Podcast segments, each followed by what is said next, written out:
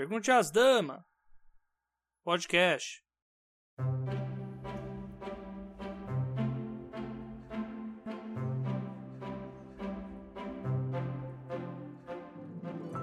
Bom dia, boa tarde, boa noite. Aqui é a Ana Martino, uma das damas do Pergunte às Damas, com mais um episódio da Caixa de Ferramentas dos Escritores. Um spin-off do programa para ajudar você que está escrevendo, ou pensa em escrever, ou já está desistindo de escrever, ter ideias que podem melhorar o seu texto de uma maneira um pouco mais rápida e sem tanta chateação. E no episódio de hoje, diálogos. Ou melhor, como evitar que todas as pessoas na sua história soem parecido Você já deve ter passado por isso quando você leu um livro. Muitas caixas de diálogo com muito discurso, muita confusão. Você terminou de ler o capítulo e quem é que está falando aqui mesmo? Todo mundo parece estar tá falando igual. É mais comum do que se imagina. Eu, pelo menos, já tomei muita bronca de editor por causa disso. No ímpeto de contar a história por meio das falas dos personagens, a gente acaba se perdendo um pouco no processo. Então, vamos considerar a ideia de pensar nos personagens como pessoas. Eu sei, radical. Mas pense no seguinte: observe ao seu redor.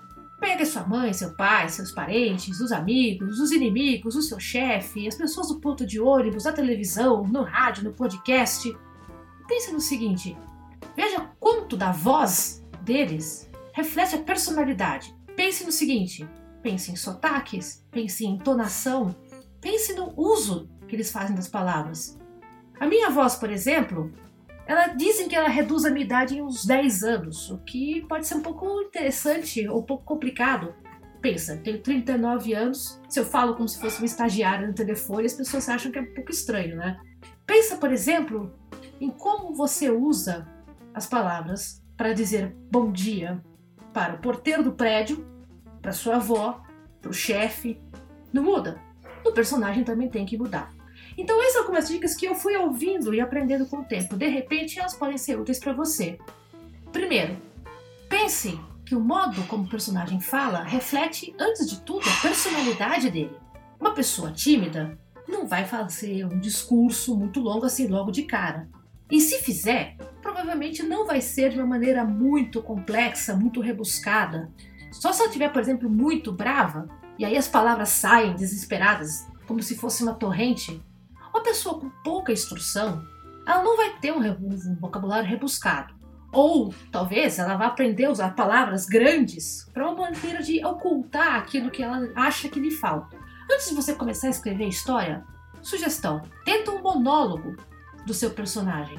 Como é que ele fala consigo mesmo? Só para você ter uma ideia de como é que você vai fazer o soar no papel.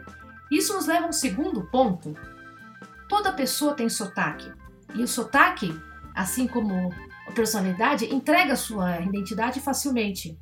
Pensa que eu, que nasci e cresci em São Paulo, e não sei conjugar verbos, porque nasci na zona leste de São Paulo, ainda por cima, falo muito diferente do meu pai, que nasceu em Corderópolis, interior do estado de São Paulo. Reparou o R como tá puxando? Gramática, vocábulos, o ritmo da frase, tudo muda. E dá para imprimir isso no texto. Pensa que um gaúcho não fala do mesmo jeito que um paranaense. Nenhum dos dois fala como um amazonense. Tudo pode ser alterado e tudo pode entrar no texto. Na dúvida, no entanto, só para manter aí a curiosidade, consulte quem mora no local para saber se você não está soando muito caricato. Um exemplo bem, bem, bem legal que eu gosto de, de apontar. Pense, por exemplo, na Josefa e no Toninho, no livro Alto da Maga Josefa, da Paola Siviero. Veja como eles soam para você quando você lê mesmo que você não seja nascido no Nordeste, não tenha parentes ou amigos no Nordeste. Gramática, ritmo, tudo isso dita a personalidade do personagem. Vai considerando isso. A terceira parte, pense o seguinte: pessoas de idades diferentes não falam da mesma forma. Falando assim parece muito óbvio, não? Uma criança não vai falar do mesmo jeito de um adulto, a não ser que, por exemplo, uma criança esteja tentando imitar um adulto para parecer mais velha ou um adulto esteja fazendo vozinha de criança para tentar chamar atenção. Vai exercitando. Pense como a sua avó fala ou falava. É mais lento? É mais rápido? É com palavrão? É com gírias antigas? Como é que você passa essa comunicação para frente? Considere esse ponto de vista. E uma coisa que é muito, muito incômoda, por falar em passar para o ponto de vista, pense também no tom de voz. Descreva se seu personagem fala gritando, por exemplo, se ele fala para dentro, se ele grita com os funcionários dos, com que ele comanda, mas gagueja com a patroa quando ele está em casa. Veja como ele fala com pontos diferentes, com quem ele fala e aonde ele fala. Isso ajuda você a ter uma ideia de como seu personagem pode soar diferente. Por exemplo, pense no seguinte: se o seu personagem é um capataz, como é que um capataz dá ordem para os funcionários e como é que um capataz ouve as ordens do seu chefe? Você acha que eles são igual? Pensa nesse sentido.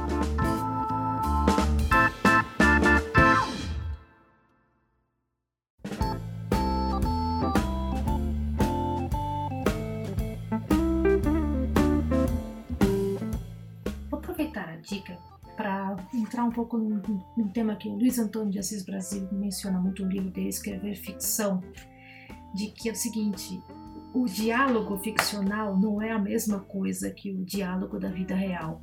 E o que isso quer dizer exatamente? Que a gente, quando está escrevendo a história, tem a tendência a fazer os personagens explicarem o que está acontecendo. Uma coisa que os autores norte-americanos chamam de As You Know, Bob. Ou seja, fazer como você sabe, eu tenho medo de cachorro, porque quando eu era pequena eu fui mordido por um chihuahua e isso empobrece pra caramba o texto. Ou seja, não há inocência, como diria o Luiz, o Luiz Antônio, no seguinte sentido aqui, ó. Vou ler da, do livro direto. Não há inocência porque as falas dos personagens não podem ser meras transcrições do modo como alguém falaria no mundo real. Nem as entrevistas publicadas em jornais e revistas o são. Ao contrário da vida real, em que a gente não tem controle da narrativa e tem que lidar com muito papo furado, no te diálogo textual a gente tem que ir direto ao assunto Lembre-se de que o diálogo não é um local para colocar infodumping. É um local para o seu personagem poder explicar-se e tentar reagir à encrenca na qual ele foi enfiado por você, autor.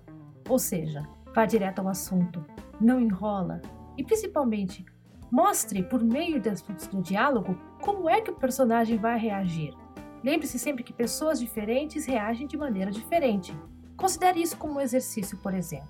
São os dois personagens tomando café num bar ou numa padaria e de repente uma explosão. Vamos pensar, um, um pneu que estourou, um bujão de gás, alguma coisa estranha. Como é que o seu personagem reage e como é que ele fala isso? É por um palavrão? É um Ave Maria, começa a se perfilar e se fazer o sinal da cruz? Cara, isso indica para você a diferença do personagem. E quando ela aparece no papel, faz toda a diferença.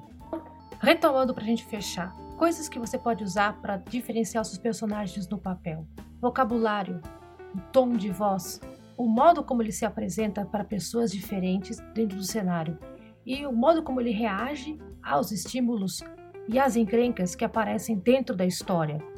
Isso ajuda você a contar a sua trama de uma maneira mais leve, sem pesar tanto no leitor, sem ficar pensando que está derrubando um caminhão de melancias de informação na cabeça dele. Testa como se fosse um exercício para você da próxima vez. Você cria o personagem e faz um monólogo para ele mesmo, falando no espelho, ou conversando consigo próprio antes de acordar, aquela coisa toda. Como ele soa, que termos você usaria para passar as informações que você quer que o leitor saiba sem precisar contar para o leitor que você está passando essa informação. Eu não preciso dizer que o personagem é gaúcho se ele, por exemplo, está querendo comentar que ele acha o guri de Uruguaiana ótimo. Dá um Google no guri de Uruguaiana. É uma coisa Porto Alegre interessantíssima. Se você quer fazer com que o personagem soe snob, bota ele falando em latim. Se você quer fazer com que o personagem soe nervoso, como se estivesse engasgando para falar com reticências, você não precisa contar para o leitor. Ele está vendo literalmente o que está acontecendo diante dele. E essa é a importância de diferenciar os personagens dentro da trama. Como é que você conta a história sem que o leitor perceba que você está contando a história? E assim fica então com o primeiro episódio da Caixa de Ferramentas, o Pergunte às Damas. Você tem sugestões, ideias, quer sugerir um, quer sugerir um texto para a gente falar aqui no programa, dar exemplos de outros tipos de ferramentas para autores, quer reclamar, perguntar por que, que o River não aparece, ou por que, que eu tô falando sozinha e não com a Clara, a caixa de e-mail do programa tá aí para isso. Os 12 trabalhos, arroba gmail.com. Lembrando, 12 é numeral. Ou se você quiser falar comigo em particular, vai lá no anamartino.com, Ana com dois N's. Lá tá meu Twitter, Instagram, a newsletter, métodos de contato comigo para ideias futuras aqui para a caixa de ferramentas. E como de costume, só para não perder o hábito, se você está com alguma dúvida, pergunte às damas.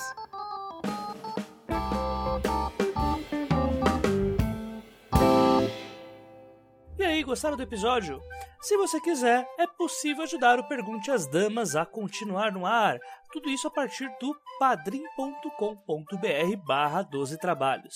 E a partir da categoria bronze, você contará com episódios exclusivos do Pergunte às Damas.